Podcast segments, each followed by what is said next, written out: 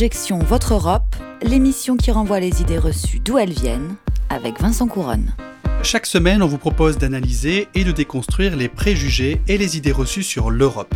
Et comme chaque semaine, nous sommes en compagnie de Tania Rachaud. Bonjour Tania. Bonjour Vincent, bonjour à tous. Cette émission est réalisée par Lucien Auriol, la coordination et de Camille Bloomberg. L'émission est également préparée avec l'aide de Flavie César, Victor Simon et Eban Valéis. Vous pouvez retrouver cet épisode et tous les autres sur le site internet des surligneurs, celui d'Amicus et les plateformes de podcast. L'Europe, l'Europe, l'Europe. Donc oui, l'Europe existe par son absence sur la scène internationale. Et pour instaurer enfin, après des décennies de renoncement, une véritable puissance européenne. C'est à cette condition seulement que le continent européen pourra défendre sa place entre les États-Unis de M. Trump, la Russie de M. Poutine, et la Chine. Donc il faut que l'Europe, clairement, devienne une puissance politique mondiale, ce qu'elle n'est pas. On parle toujours de l'Europe comme premier marché, on ne parle même pas de l'Europe comme première économie mondiale et encore moins comme puissance politique mondiale. Aujourd'hui, on a toute une série de zones extrêmement instables aux frontières de l'Europe. En Ukraine, avec les amis de M. Bardella, les Russes qui envahissent l'Ukraine. Oh, euh, dans tout l'Afrique, dans tout le Moyen-Orient, c'est parce que l'Union européenne a affaibli l'Europe face aux deux superpuissances. Négociation des traités commerciaux, le CETA, toujours pas ratifié en France d'ailleurs, par le Parlement. Euh, L'abandon de toute politique industrielle. L'Europe, l'Europe, l'Europe. Alors vous venez d'entendre, euh, dans l'ordre d'apparition, Dominique Moisy, qui est chercheur à l'Institut français des relations internationales, c'était en 2016, François Fillon en 2017, hein, dans un discours de, campagne, euh, et puis euh, Yannick Jadot, député européen, en 2019 sur BFM TV, lors de la campagne des, des européennes. Et puis enfin en dernier, le député Nicolas Dupont-Aignan sur France Inter, là aussi, en pleine campagne des élections européennes. Alors Vincent, dites-nous, quelle est l'idée reçue? Eh bien, Tania, l'idée reçue, c'est que l'Europe, euh, sous-entendu ici l'Union européenne, hein, n'aurait pas de poids dans le monde. Et d'où vient cette légende européenne?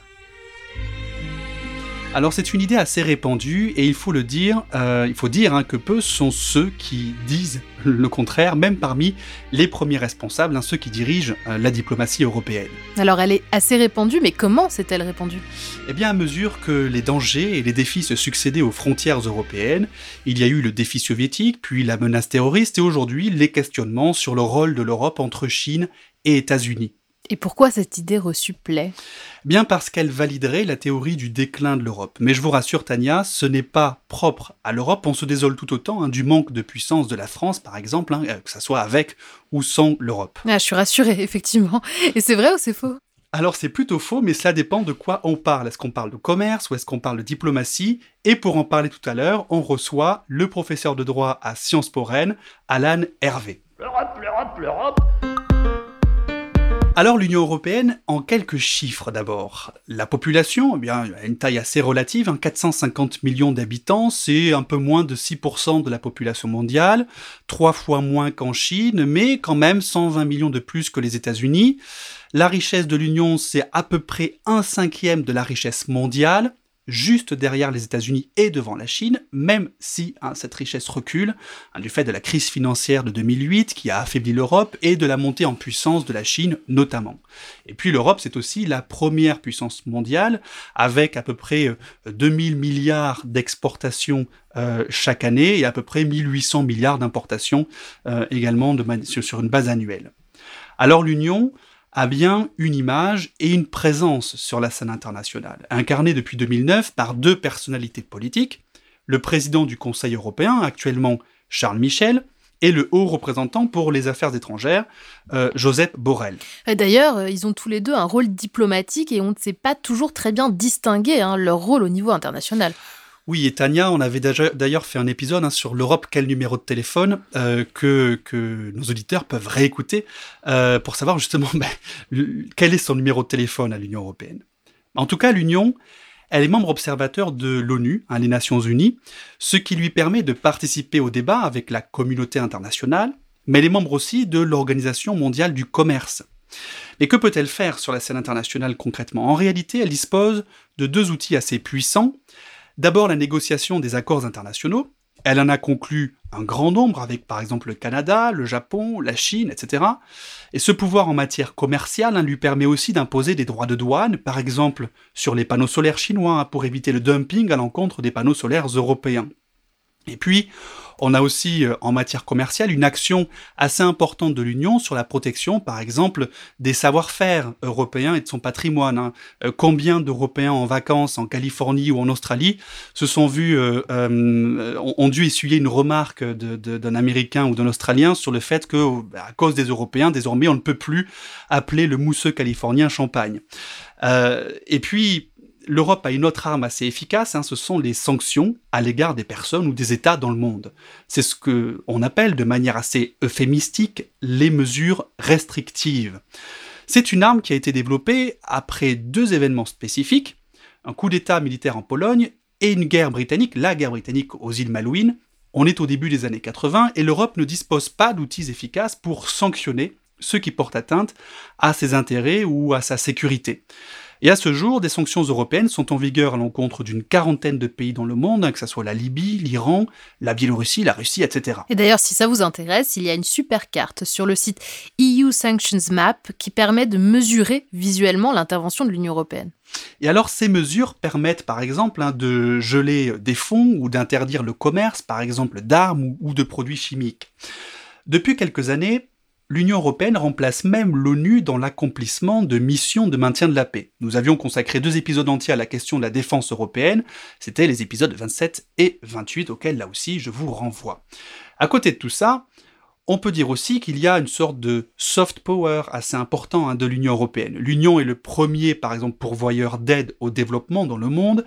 À elle seule, l'Union donne plus du double euh, que les États-Unis par rapport hein, à la richesse nationale.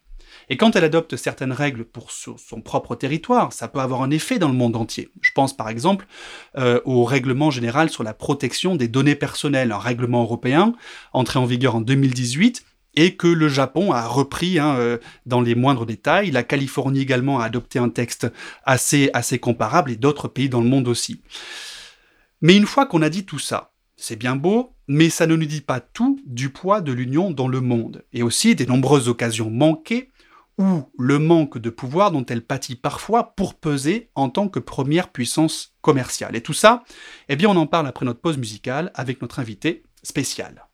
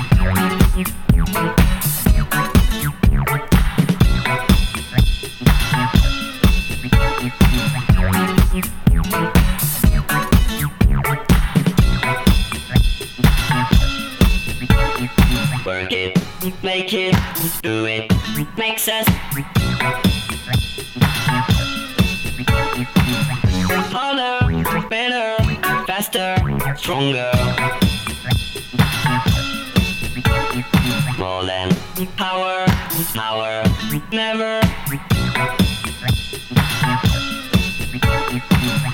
Ever. After. Work is over. Work it, make it, do it, makes us.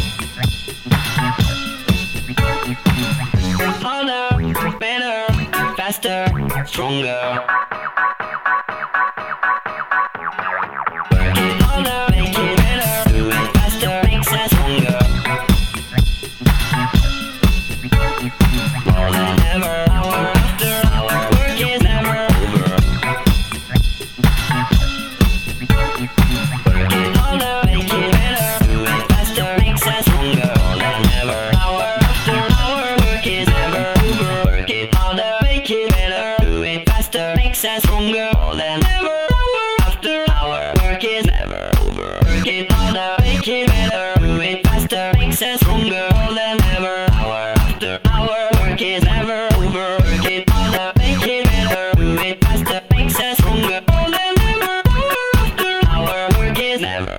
Êtes toujours dans Objection Votre Europe et vous écoutez les Daft Punk. Euh, feu les Daft Punk devrait-on dire avec Harder, Better, Faster.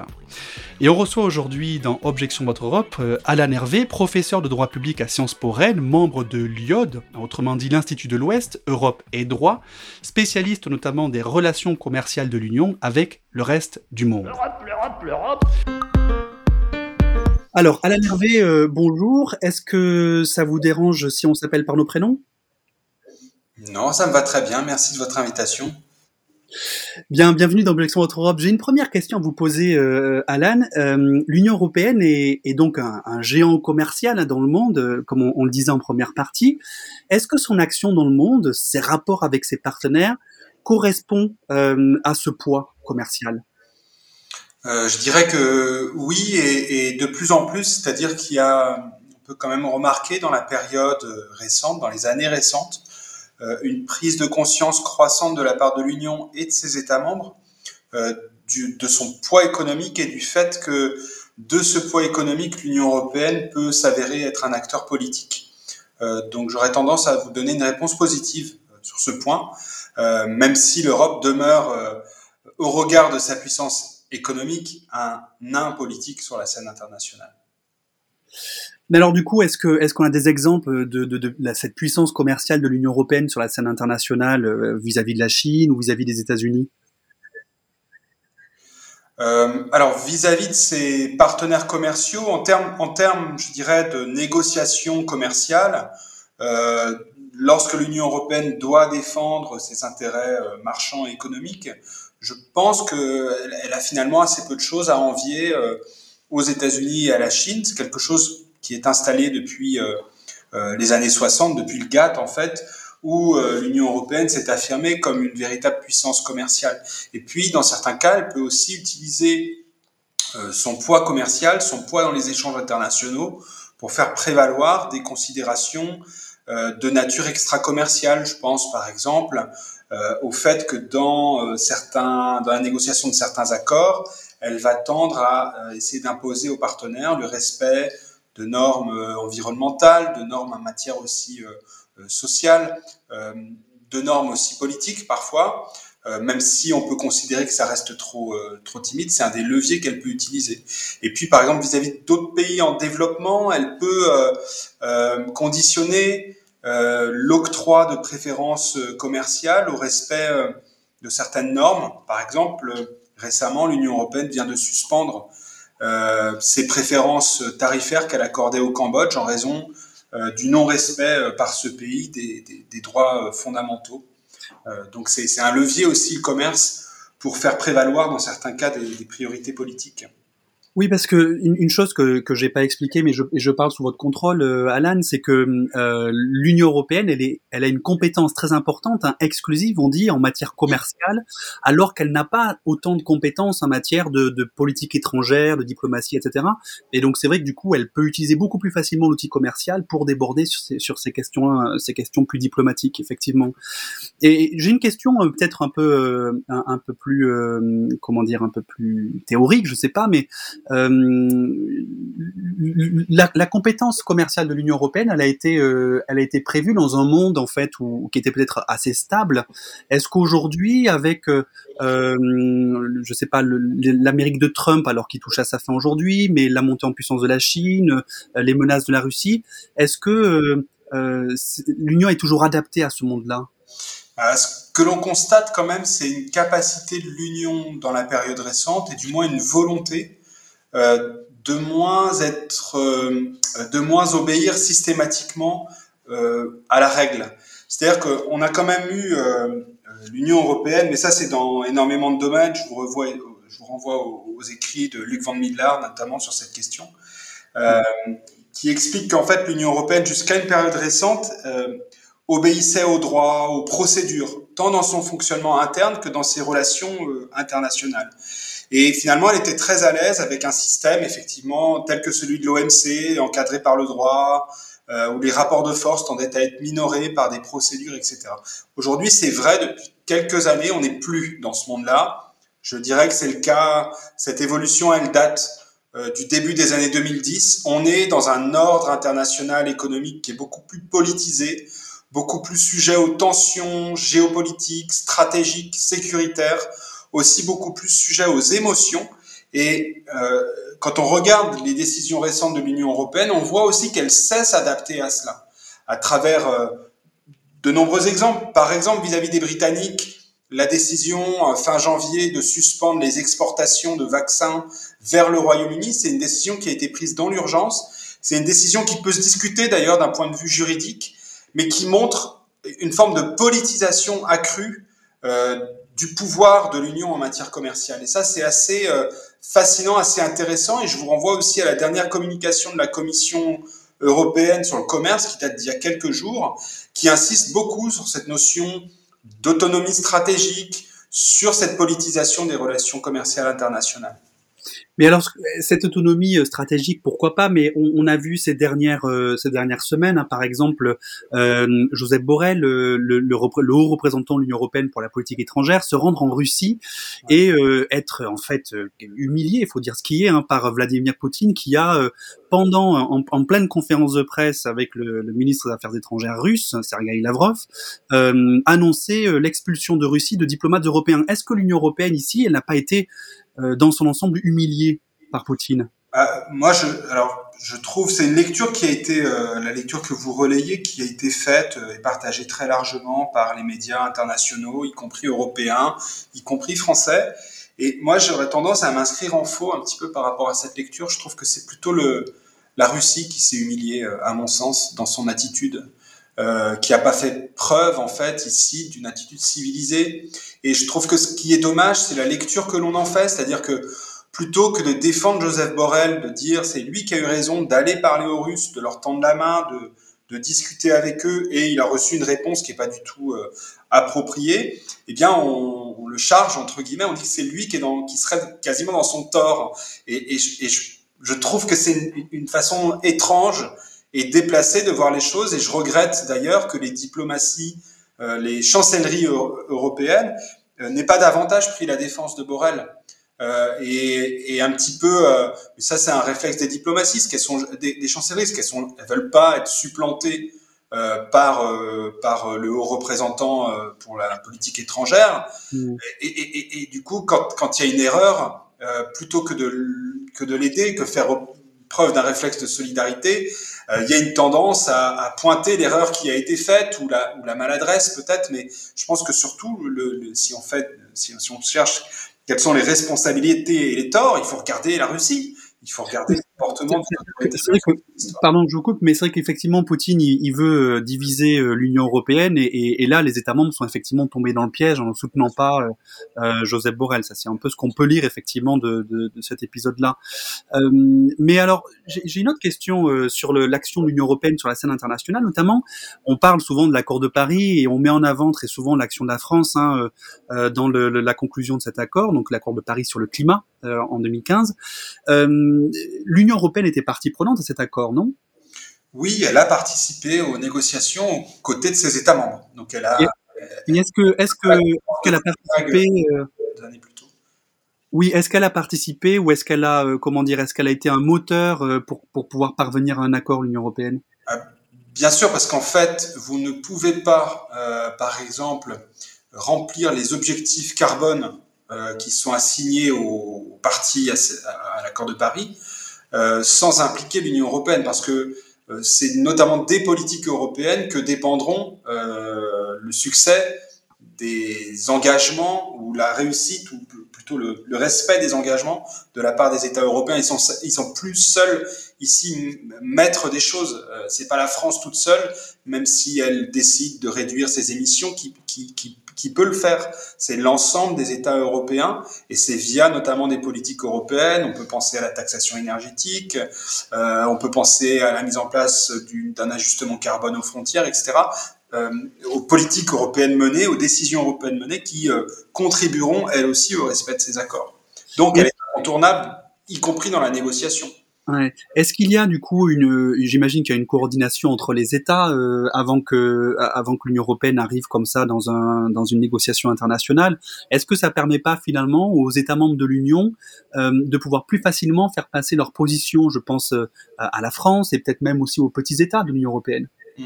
Bien sûr. Alors c'est le cas dans les négociations climat. C'est le cas dans d'autres enceintes et forats internationaux.